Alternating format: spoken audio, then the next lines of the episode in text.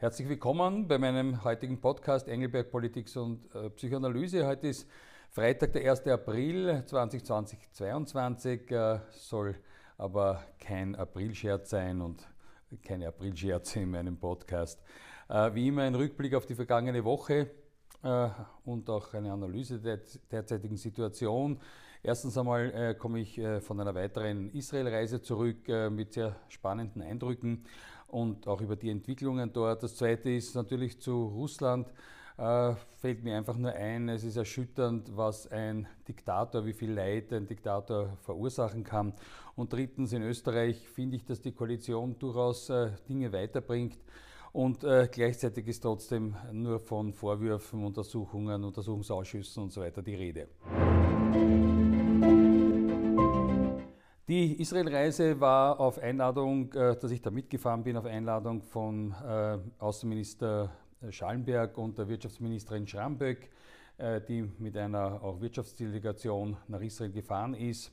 Wir haben dort zwei Tage ein sehr dichtes Programm gehabt und mit der Wirtschaftsministerin hatten wir auch ein sehr interessantes Treffen mit israelischen Unternehmern, die sich in, äh, die zum Teil schon in Österreich äh, aktiv sind, tätig sind äh, oder solche, die großes Interesse haben, sich zu engagieren mit einer ganz großen Bandbreite von natürlich Cybersecurity über aber auch, ich weiß nicht, Autochassis und also durchaus sehr, sehr interessante Unternehmen und Produkte. Auch ein Beispiel für eine wirklich sehr schöne Kooperation war dann auch die Eröffnung eines Seilbahnprojektes, äh, bei der wir äh, sagen, äh, da waren, die für uns gemacht wurde, auch in, in der Stadt Haifa, das ist die Hafenstadt im Norden von Israel, wo ja der Karmelberg direkt über der Stadt ist. Äh, dort hat eben die österreichische Firma, äh, Weltmarktführer Doppelmayr, ein Seilbahnprojekt gebaut, äh, das aber sagen ein Verkehrsprojekt ist. Das heißt, es ist so wie fast wie eine Buslinie. Ähm, das heißt, die Seilbahn führt über mehrere Stationen auf den Kamelberg hinauf. Ist ja ein Projekt, ein Verkehrsprojekt, das Doppelmayr schon in anderen Städten, vor allem in Südamerika, durchaus erfolgreich durchgeführt hat und jetzt eben zum ersten Mal auch in Israel. Äh, oh, ist ein witziges Gefühl, in so eine äh, Seilbahnkabine, also es sind so, glaube ich, Achterkabinen, einzusteigen ohne Ski. Äh, aber es ist dort tatsächlich ein praktisches äh, Verkehrsmittel. Also eine schöne Kooperation zwischen einem österreichischen Unternehmen, äh, dem israelischen Staat, der das äh, sozusagen gebaut hat, finanziert hat, und einer arabisch-israelischen Betreiberfirma, die das Management dieser Seilbahn ähm, machen wird. Also war eigentlich ein sehr schöner halber Tag, den wir dort verbracht haben und auch ein äh, durchaus erfreuliches äh, sagen, Joint Venture, gemeinsames Projekt.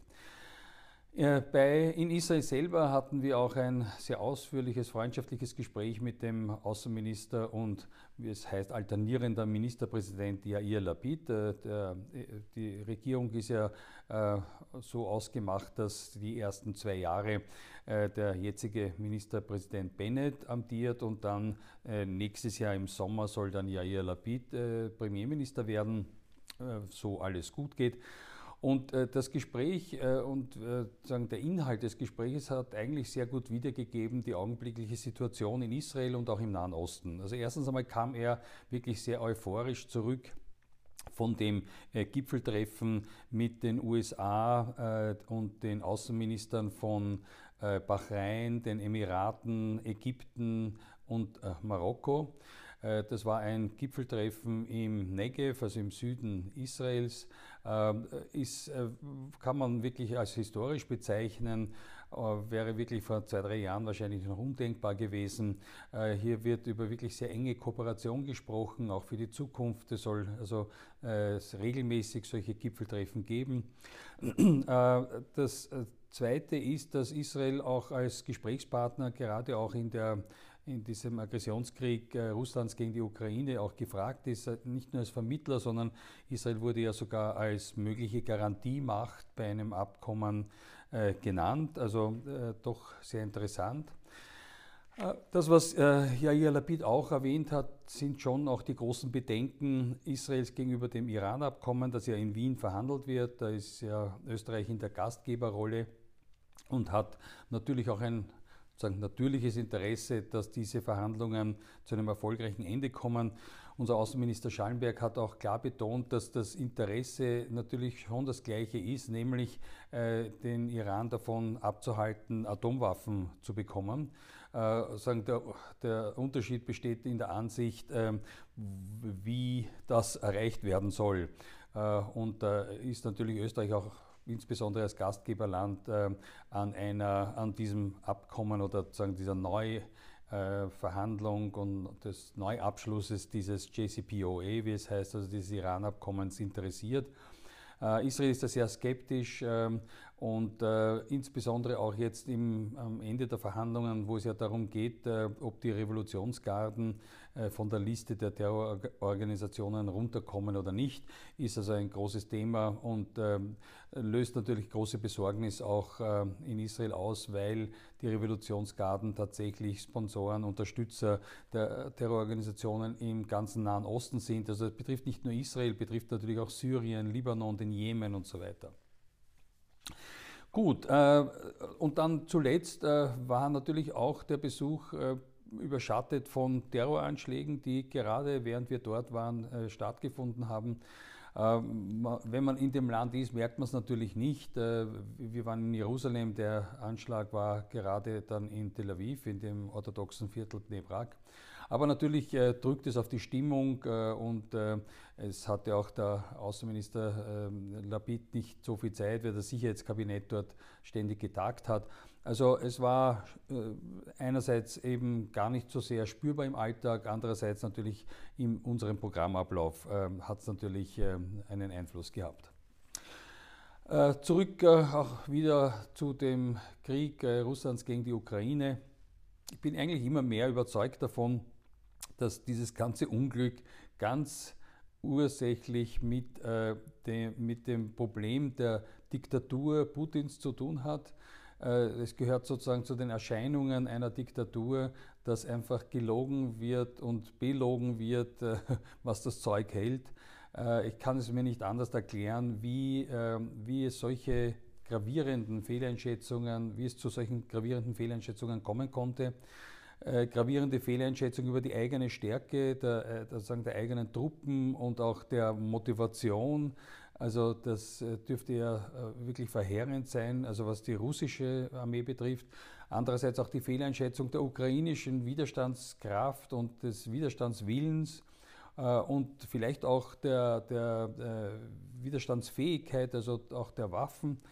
Also ganz sicher auch die Fehleinschätzung über die Geschlossenheit und Entschlossenheit des Westens, jetzt dieser Aggression Russlands entgegenzutreten.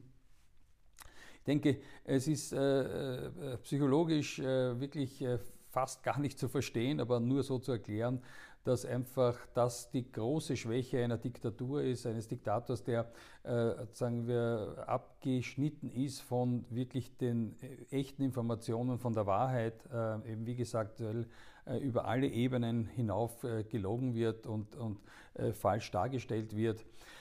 Sehr traurig, welches Leid das verursacht, wie viele Menschen äh, dafür sterben müssen, äh, vertrieben werden, deren Hab und Gut zerstört wird in der Ukraine, aber auch in Russland. Ja, also die Menschen in Russland leiden natürlich auch darunter. Äh, ich äh, glaube, dass sich Russland echt äh, zurückbombt letztlich, obwohl sie die Ukraine bombardieren, aber sie bombardieren sich selber in Wirklichkeit zurück zu einem Entwicklungsland.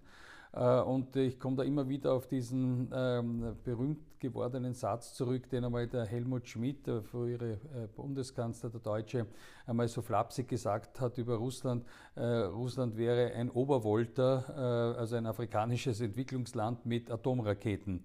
Das wurde sehr heftig kritisiert damals und ähm, man hat gemeint, also äh, das wird Russland nicht gerecht.